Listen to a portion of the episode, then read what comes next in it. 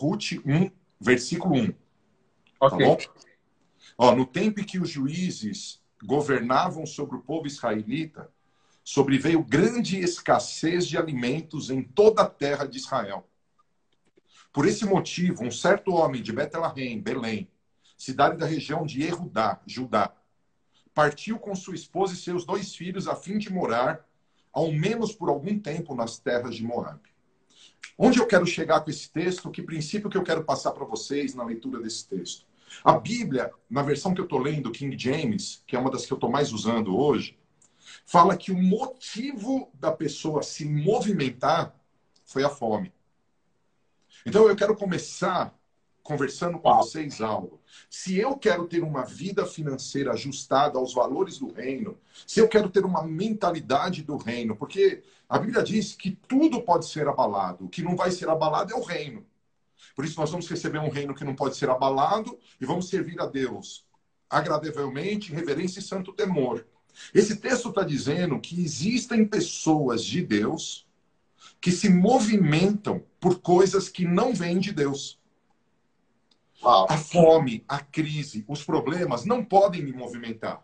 Quem me movimenta é o Senhor Jesus. Quem me movimenta é a palavra de Deus.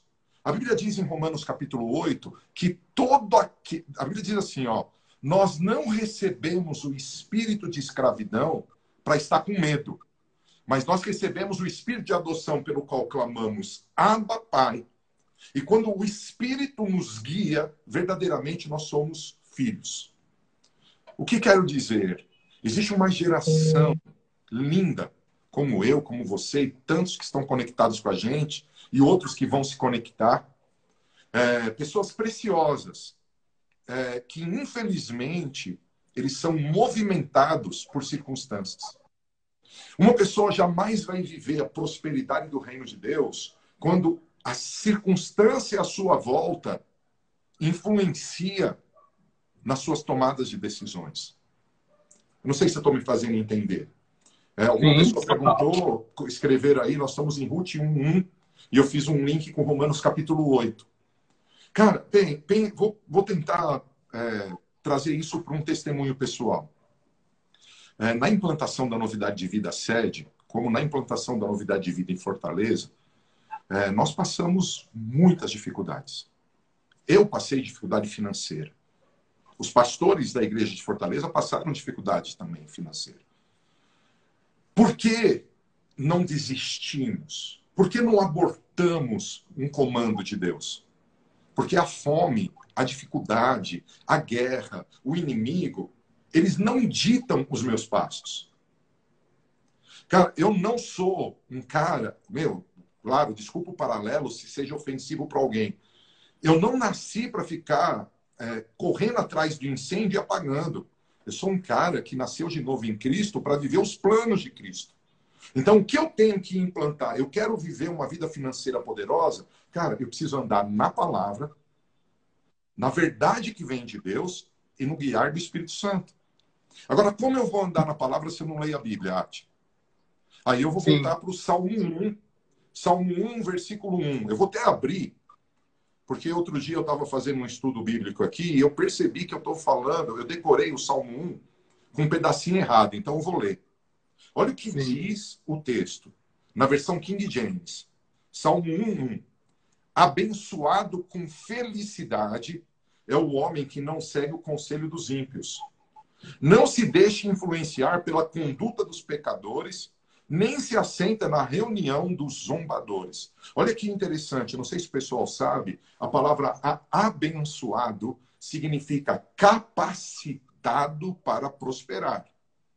A palavra abençoado é uma capacidade que vem do alto, que vem dos céus para nos prosperar. Mas esse texto diz que não é uma prosperidade qualquer, é uma prosperidade com felicidade. Porque uma coisa é você ter grana, cara. Uma coisa é você ter recurso. Outra coisa é você ter uma prosperidade que não te traz preocupação, angústia, tribulação. Né? Eu, eu, outro dia, atendi uma pessoa que estava mudando de ramo, mudando de negócio.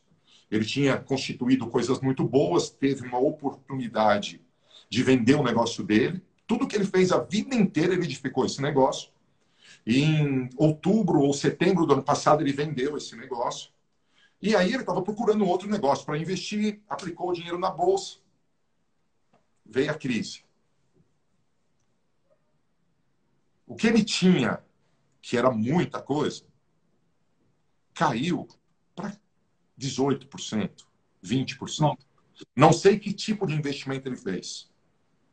Mas o que ele me disse? Eu encontrei com esse homem porque ele pensou em tirar a vida dele e eu me ofereci para ajudar. O que ele me disse? Ele disse assim: tudo aquilo que eu ralei, que eu sofri, que eu conquistei, se perdeu. Eu sou uma porcaria. Eu fiz a besteira, eu não escutei minha esposa. Minha esposa disse que era perigoso para deixar o dinheiro numa parte segura. Como que eu vou encarar ela? E, e, essa pessoa, cara, não deve ser fácil. Vou imaginar o seguinte, tá? Um dinheiro que é alto, mas não é nada perto do que ele perdeu. Imagina que você tivesse 100 mil reais, Ati, e agora você só tem mil. Sim. É assustador. Esse cara estava cara, desesperado porque ele vendeu bens. Aí o que ele iria fazer? Um problema iria fazer ele seguir o curso do problema, que era um problema maior, tirar a vida. O que eu entrei com ele, eu mostrei para ele o seguinte: falei, cara, ó, presta atenção. Um erro não justifica o outro. Existe um, um Deus que te ama e ele te possibilita corrigir erros, mudar a rota. Então, vamos buscar em Deus recursos. Porque Deus é um Deus de recursos. Eu falei para ele do Salmo 1, no versículo 2, eu disse para ele: olha, não segue o que as pessoas sem Deus fazem. O que as pessoas sem Deus fazem? O que os pecadores fazem? Eles ou culpam alguém, ou eles procuram condenar alguém, ou eles procuram roubar, ou eles procuram fazer falcatruas para se recuperar, ou eles procuram tirar a própria vida. Esse é o caminho do ímpio, cara. Não escuta isso. Porque a Bíblia diz que você pode ser abençoado com felicidade se você não ouvir esse caminho. Então, vamos, vamos abortar esse caminho. E vamos lá no 2. Ao contrário, sua plena satisfação está na lei do Senhor. Eu falei para ele: você conhece a Bíblia desde pequeno? Você medita na Bíblia? Não. Vou pensar aqui. Eu e você e cada um que está com a gente. Cara, quantos cristãos, na hora do problema, ao invés de pautar a decisão na palavra, eles pautam a decisão no impulso? Outro dia, quando a gente fez aquela live, e que você explicou tão bem para a gente, né? Vem o perigo, aí a, a, gente não usa a nossa capacidade de, de pensamento, a gente age Sim. no instinto. Cara, isso é demoníaco. É. Deus nos deu uma mente criativa, Deus nos deu uma mente extraordinária e a gente aborta a mente para agir por instinto. Esse texto fala que quem tem plena satisfação na lei do Senhor e nela medita de dia e de noite, será como uma árvore plantada junto às, junto às águas correntes. Amém. E olha o que diz o texto: vai ter fruto no tempo apropriado. Olha o que diz o texto: as folhas não murcham. Olha o que diz o texto: tudo quanto ele realiza prospera. Eu ministrei essa palavra para o cara e eu disse para ele: chama a tua família, pede perdão. Chama a tua família e lê esse texto, pede oração. Cara, sabe o que ele me disse? Que ele nunca viu a família tão linda. A família inteira não é cristã, tiveram uma experiência com Jesus. E ele está com uma expectativa e que eu disse para ele, falei, cara, eu não manjo muito, não é minha área, tá? Investimentos, não é minha área. Mas eu falei para ele, olha, eu tenho um pouco de dinheiro aplicado que também perdi. E eu falei com o meu gerente, meu gerente falou, Paulo, não mexe, cara. Deixa aí. Pode passar um ano, dois anos, você não vai perder teu capital, vai recuperar. Eu falei para ele, quem sabe, fala com o teu gerente. Ele falou com o gerente, gerente falou, fica tranquilo. Eu não sei se você viu, mesmo na crise, essa semana deu uma recuperadinha. Não foi tão boa. Uhum. Sim. E ele já está mais feliz. O que eu quero dizer? Deu fome. O encardido marido lá de Noemi, que eu esqueci o nome dele agora, eu sei o nome dele, mas fugiu. Ele foi para Moab, cara. E o que aconteceu lá? Ele morreu e os filhos morreram. Toda pessoa que se movimenta por problema jamais vai prosperar. Jamais vai ter essa bênção de felicidade. Me faça entender? Sim. A gente vive, vive é, tendo que tomar decisões na nossa vida, né? Toda hora a gente está tomando decisões. Eu, como empresário, tenho toda hora tomar decisões. Esses dias eu estou tomando um nível de decisão a cada dia absurdo e ainda ajudando outras pessoas a tomarem decisões seríssimas sobre seus negócios, sobre suas empresas. Isso vai cansando a cabeça da gente. Se não tiver esse, isso que você falou de estar tá lendo a palavra em conexão com o Espírito Santo, daqui a pouco você começa a decidir as coisas erradas e começa a enveredar por esse caminho aí da necessidade. E, e faz tudo errado. É isso aí. Isso é muito forte. Ó, eu preparei cinco valores para o cristão enfrentar a crise. O primeiro Uau. eu estou falando. Não se movimente por circunstâncias. Se movimente pela palavra, se movimente pela direção do Espírito Santo. Não corra. Não se desespere. Porque Jesus, ele não livra a gente da tempestade, no sentido que todos passam. Mas ele faz com que a gente permaneça em meio à tempestade. Mas nós temos que edificar nossa casa sobre a rocha. Se nós não edificarmos a casa sobre a rocha, qualquer vento vai derrubar. Então, a gente precisa lembrar da história dos três porquinhos, que não é bíblica, tá? Por favor. E lembrar que tipo de casa a gente está edificando. A casa no conselho dos ímpios, no caminho dos pecadores, na roda dos escarnecedores, é uma casa muito frágil. A casa que, é. quando vem uma notícia ruim e você se desespera, ela é muito frágil. Sabe por quê? Porque eu e vocês, nós temos uma palavra. Vai passar o céu e a terra, mas a palavra não passa. Esse é o primeiro ponto que eu quis compartilhar aqui. Segundo ponto que eu preciso compartilhar. Esse primeiro ponto, ó, não se movimente por circunstâncias. Segundo ponto, é parecido, mas não é igual. Tá? É parecido, mas não é igual. Tiago capítulo 1, 25. Aquele, porém, que atenta bem para a lei perfeita da liberdade, Tiago, capítulo 1, versículo 25. Aquele, porém, que atenta bem para a lei perfeita da liberdade e nisso persevera, não sendo ouvinte esquecidiço, mas fazedor da obra, esse tal será bem-aventurado no seu feito. O que quero trazer aqui? Lembra? Nós não vamos nos movimentar por circunstâncias. Por quê? Porque nós temos que movimentar pela palavra e pelo espírito. Mas tem algo eu não sei se vocês já pararam para pensar quais são os valores que te conduz como marido. Quais são os valores que conduz você como empresário? Nós cristãos, nós temos princípios e valores que pouco importa a crise, eles não mudam. Quero dar um exemplo que mexe com as pessoas e elas não gostam de ouvir isso. Eu tenho um princípio, uma orientação bíblica de devolver meu dízimo. Há pessoas que começam a crise, meu, não, para. Eu não sei como que vai ser amanhã. Ué, então, quem dita a regra para você é a crise, não o princípio, não o valor. Vou dar um exemplo. Eu não estou lá na igreja para levar meu dinheirinho no gasofilácio. Não estou. Mas assim que Abraão se encontra com o sacerdote Melquisedeque, que, é, que representa Cristo, Abraão vence, Melquisedeque vem e confirma: você é abençoado, Abraão. O que que Abraão faz? O que que Melquisedeque faz? Entrega pão e vinho. O que Abraão faz? Entrega os dízimos de tudo. Pela internet, pela internet, nós estamos recebendo a bênção. A homens e mulheres de Deus fazendo culto online. Eu só estou fazendo culto online porque eu sou proibido de fazer presencial. Porque se não tivesse a proibição, não tivesse a recomendação, meu, nós estávamos em culto. Mas, claro, sou obediente. Mas o que acontece? Cara, eu aqui em casa a gente está trabalhando muito, alguns ministros da igreja trabalhando muito para levar o pão e vinho para a igreja. Mas quantos não ofertaram mais, Ati? Verdade, se, demais. Eu não sei se você cuida da parte financeira da NDV Fortaleza. Eu cuido da de São Paulo. A eu sou o contador da igreja, então acompanho. Eu tenho amigos pastores que devolveram o prédio, cara. Uau. Devolveram. Meu, só fazem duas semanas que a gente está fechado. E já não tem dinheiro. Por quê? Porque muitas vezes os princípios e os valores que precisam ser guardados e praticados são ignorados. Se você quer vencer numa crise, primeiro, não se movimente por circunstâncias. Se movimente pela palavra e pelo Espírito Santo. Segundo, saiba quais são os seus princípios e valores e pouco importa o momento, conserva ele. Eu disse um princípio, eu posso dizer outro.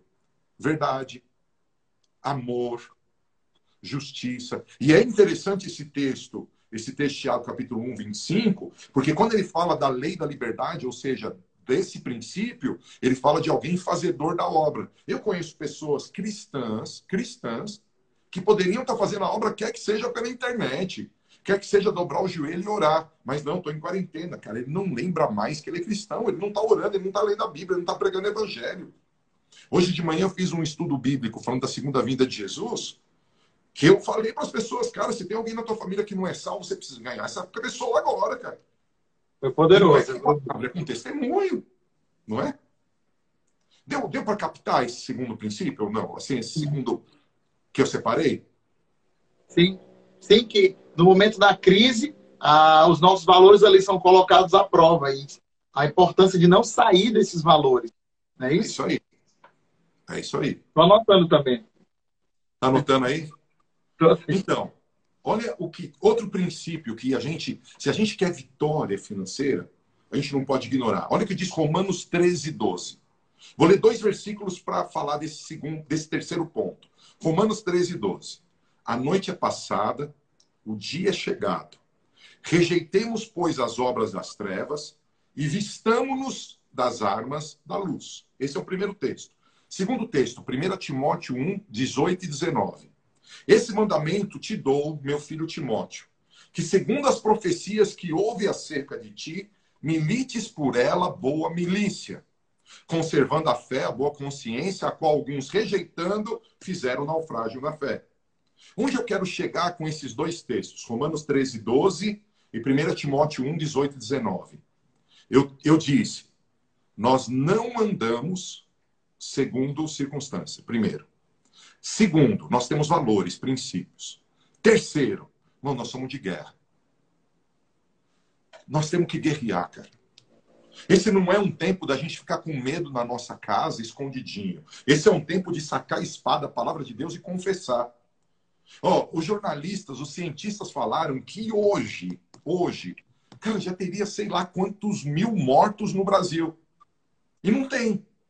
Se você pegar a reportagem de 15 dias atrás, eles falavam, por que não tem? Porque tem uma igreja dizendo, no Brasil não, nós não aceitamos. Claro, tem a influência da quarentena, tem a influência é, dos investimentos, tem um monte de coisa, mas tem um povo guerreando. Amém. Tem um povo declarando aqui não, na minha casa não, diabo sai fora.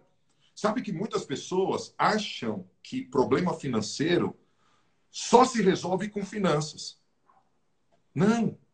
Guerra espiritual traz vitória. Eu vou contar um testemunho aqui, Ati. Eu acho que você não estava com a gente ainda quando a gente foi para o prédio da Avenida Atlântica. Não. Nós estávamos na Rio Bonito. Não tenho a menor ideia de quanto tempo faz. E nós estávamos fazendo três cultos na Avenida Rio Bonito. Tinha por volta de 300 cadeiras, estava fazendo 300, três cultos. Tinha muita gente. E eu falei, puxa, se não alargar a tenda, não vai crescer. Então, nós conseguimos o prédio lá. Só que eu pagava 4 mil de aluguel na época. Eu fui para 28 mil. 28. Meu Deus. Só que tinha arrecadação. E como eu, de verdade, eu não olho para a igreja como ganha-pão para mim, então eu penso na arrecadação para fazer a própria igreja investir, crescer e tal. Eu não, não penso que a igreja tem que me fazer prosperar. Eu acredito que eu tenho capacidade de prosperar. Lógico, o trabalhador é digno de seu salário e tal. Mas aí eu chamei toda a liderança da época, e fiz uma reunião, falei, meu, vocês estão comigo? Vamos para aquele lugar? Mostrei a arrecadação, vocês topam, vamos, pá, pá, pá, e fomos. Só que, cara, a gente pisou no prédio novo. No dia de assinar contrato, minha casa foi assaltada. Olha a guerra. E se muito louco. O ladrão, por algumas vezes, disse para mim: você não vai entrar naquele prédio, pastor. Olha que louco. Parece até história, né? Parece um assalto que é espiritual, né? É, só que a fita foi dada, tá? Foi um líder da igreja que passou tudo para ele. Mas tudo bem. Isso é outra história, já está perdoado, Deus é bom. Amém. Mas vamos lá. Aí entramos no prédio, saiu um. Quando a gente entrou no prédio, uma pastora saiu, um outro pastor saiu, um outro pastor saiu, um outro pastor saiu, um outro pastor saiu. Cinco. Todo mundo levou gente. A arrecadação estava aqui, ela fez isso, só que eu assumi uma despesa nova. Como paga? Como paga? Cara, veio a dificuldade financeira. Nós ficamos devendo, eu acho que oito meses de aluguel. Aí você faz a conta aí, dava uma grana. Sim.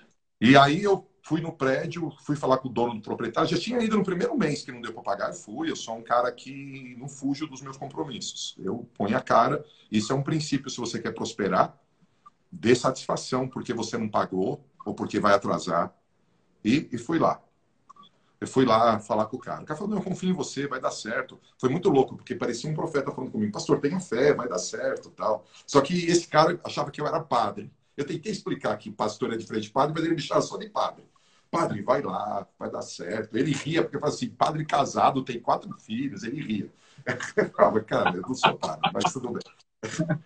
E esse cara, ele me gerou fé. Aí um dia, ele falou para mim assim: olha, tá bem difícil se não der para você pagar esse mês, você vai ter que sair. Não vai ter jeito, você vai ter que devolver, depois a gente acerta o que você der. Eu falei, tá bom. E eu fui para o altar. Eu lembro que eu fui para o altar e fui falar com Deus. Deus, o que, que eu fiz de errado? Eu não fui culpar Deus. Deus não tem culpa dos meus problemas financeiros. Onde eu errei? E Deus mostrou onde eu errei, que não vem ao caso agora. Errei, tá, gente? Errei. Fiz besteira. E, de repente, o Senhor falou para mim, você está arrependido? Tô. E o meu erro foi, assim, em base, o meu erro foi ser uma pessoa ingênua. Sabe? Que a gente tem que ser simples como a pomba, mas prudente como a serpente. Eu não fui prudente. Eu confiei em quem não devia confiar. Me arrependi, para. Aí o senhor falou, filho, eu já te perdoei, levante guerreiro. Cara, faltava 25 minutos, 35 minutos para fechar o banco. Eu tinha que pagar naquele dia. Aí eu chamei algumas pastoras que tinham lá, liguei para os intercessores, já tinha ligado antes, o pessoal estava orando. Cara, eu levantei no templo e comecei a gritar feito louco. Diabo, solta o dinheiro que Deus tem para essa casa. Eu lembrei da história de Daniel, que desde que ele começou a orar, o anjo já tinha sido liberado, mas ele estava preso. E pá, toca o telefone da igreja. A secretária vem correndo. Tem uma pessoa que quer falar com o senhor que quer doar. Atendi o telefone, a pessoa falou: oh, me disseram que você está com problema financeiro para pagar aluguel, quanto você precisa? Eu falei: tanto, quero o valor do aluguel, só pedi um mês. Ela falou: oh, para te ajudar, eu vou depositar quatro meses. falei, Como é que é? quatro meses? Falei, faz o seguinte, para não ter problema, deposita direto na conta do cara. Porque a gente estava na fase ruim, meu, paga o cara. Cara, quatro meses, mas não terminou. Não terminou. Uau. A pessoa fez a transferência, pagou, aí a pessoa falou para mim assim: Cara, Deus está falando comigo. Eu não vou abençoar só a igreja. Eu quero dar um presente para o Senhor. Cara, como assim? Ela me deu um apartamento, irmão. Uau. Eu ganhei um apartamento nesse dia. Hum. Por que, que eu estou te dizendo? As armas que nós temos, cara, são reais. Nós lemos o texto, nós lemos o texto, a noite é passada, o dia é chegado. Rejeitemos, pois, as obras das trevas e nos vistamos das armas da luz. Há muito crente frouxo. Uau, Há muito é... crente que está que tá preso em Atos 19. Ele não tem identidade espiritual, porque ele se movimenta por crise. Ele não tem identidade é, espiritual, porque ele não guarda valores do reino. E aí ele não consegue guerrear, ele não consegue ir para cima. Ei, presta atenção. Se nós tivermos um relacionamento de primeira mão com Jesus, amado, o diabo vai ter que soltar. Tem coisas que a gente está passando de problema que não vem do diabo, não podemos culpá-lo. Mas tenha certeza, tenha certeza que nós temos autoridade para pisar em serpentes e escorpiões. E nós podemos vencer mamon, vencer crise na guerra espiritual. Apóstolo, na, na, na, nesse lugar, nesse prédio aí, que Deus fez esse milagre, nesse lugar eu vivi um grande milagre. Ah, é? Eu, eu fui para São Paulo, para a escola.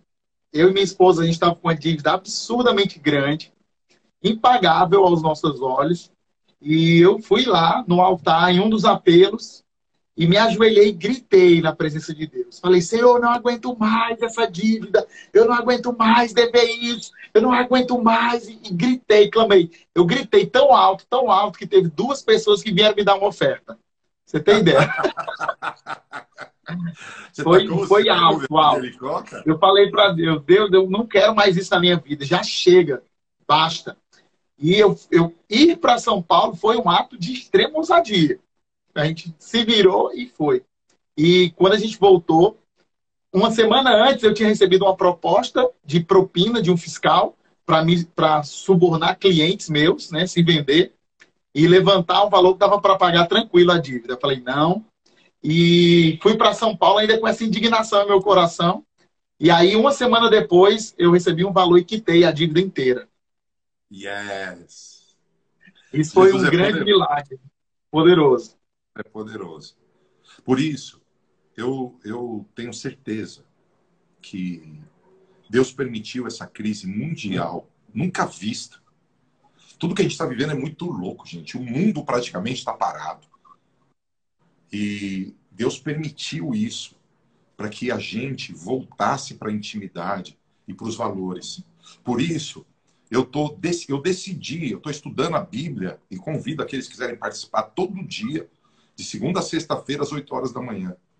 Uma eu estou ensinando a Bíblia, porque eu acredito que, que como eu vou me movimentar se eu não conheço as ferramentas? Cara, eu, é, pensa o seguinte: o inimigo está vindo, o diabo está vindo, você vai tirar a espada, a espada é a palavra de Deus. O que você conhece da palavra é um, é um dedinho assim. Você vai conseguir matar o diabo como, cara? A gente precisa ter uma espada poderosa, porque o diabo tentou Jesus com a palavra. Meu, a gente muitas vezes perde a guerra porque a gente não conhece a palavra. A gente não tem as armas corretas. E veja, o apóstolo Paulo fala para Timóteo, cara, a profecia. Gente, se você não recebeu profecia, eu profetizo sobre você que está conectado com a nossa visão. Eu quero declarar: 2020 será o melhor ano da tua vida. Amém. Eu profetizei isso, continuo profetizando. Deus Amém. tem coisas extraordinárias para gente. E alguém está dizendo, poxa, mas você profetizou isso, não vai acontecer. Meu, não sei se não vai acontecer com você. Comigo vai. 2020 não acabou. Deus está me preparando. Eu vou viver coisas Amém. gloriosas, gloriosas. Amém. Sabe? A gente, hoje, como homens, como mulheres de Deus, a gente pode avançar. E aí, eu vou para o último. Só que não vai dar tempo. Não vai dar tempo de eu ler. Por quê? Eu convido os nossos participantes a lerem. Isaías 36, Isaías 37. São dois capítulos. Dois capítulos. Que conta a história da ameaça do diabo, do diabo é, falando que está perdido, que vai morrer, que não adianta confiar em Deus, que não adianta crer em Deus, porque eu, o diabo, matei as pessoas na Itália, estou quebrando a economia do sei onde. E ele fala, e ele fala, e ele fala. Mas daí vem um profeta e fala assim: olha, eu vou enfiar um anzol no nariz dele, eu vou levar ele, ele vai ser morto. Onde eu quero chegar? Primeiro ponto nosso, a gente não pode andar segundo circunstância. Segundo ponto nosso, a gente tem que ter valores e princípios. Terceiro ponto nosso, a gente precisa é, usar as armas corretas, fazer guerra espiritual. Qual é o quarto ponto nosso? Nós precisamos ser estrategistas. Como assim? Todo homem de Deus tem que ter estratégia. Por quê? Porque o Espírito Santo que habita em mim e em vocês, ele é, ele, ele é um estrategista. É impossível, como homem e mulher de Deus, a gente ouvir a voz do Espírito Santo e não ter uma estratégia para vencer nessa crise. É impossível. Veja, Atila, você tem me acompanhado nos estudos bíblicos. Acho que você viu isso. Deus falou comigo, cara, essa semana ministra a Santa Ceia após cada estudo.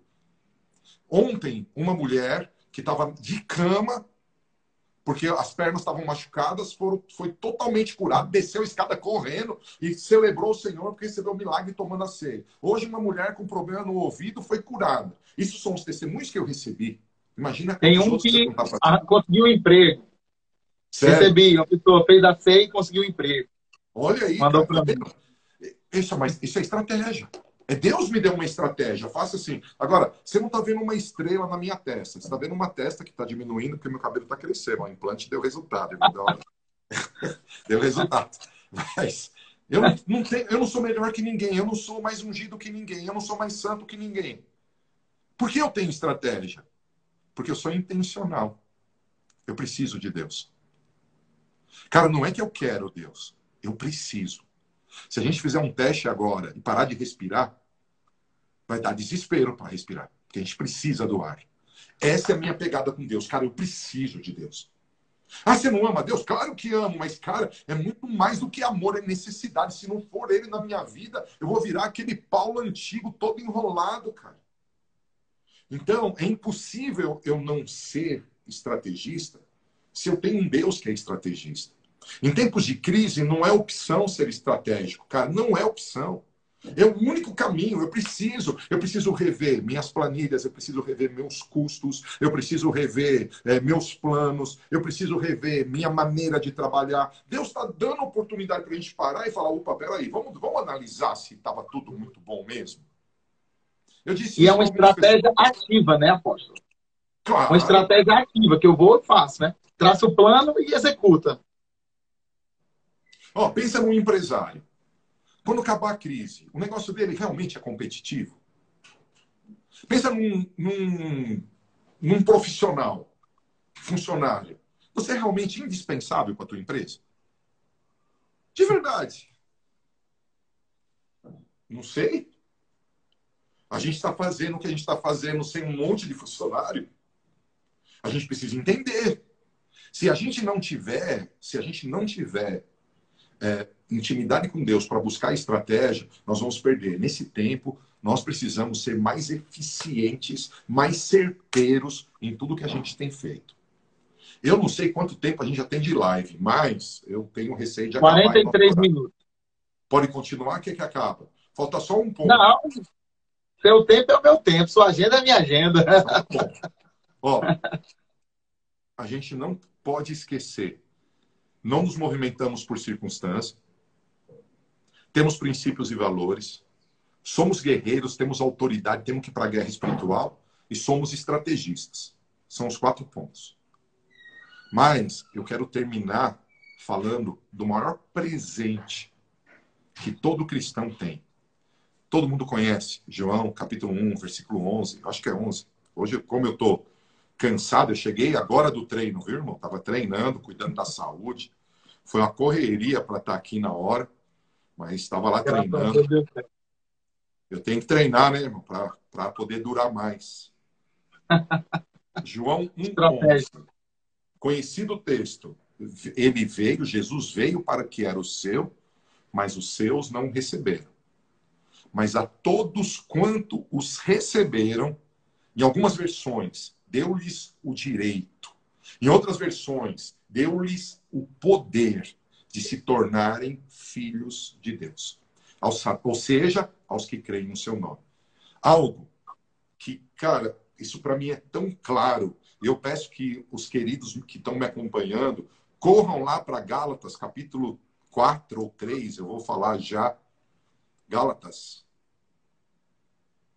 É, capítulo 3. Esse texto diz e essa é a maior virtude nossa, gente. Minha virtude não é ser um apóstolo, um empresário, um marido, um pai. Tudo isso são presentes lindos. O meu maior presente é me tornar filho. É poderoso ser filho de Deus. Cara, e tem um lance que as pessoas esquecem nesse tempo de crise. Filho é herdeiro.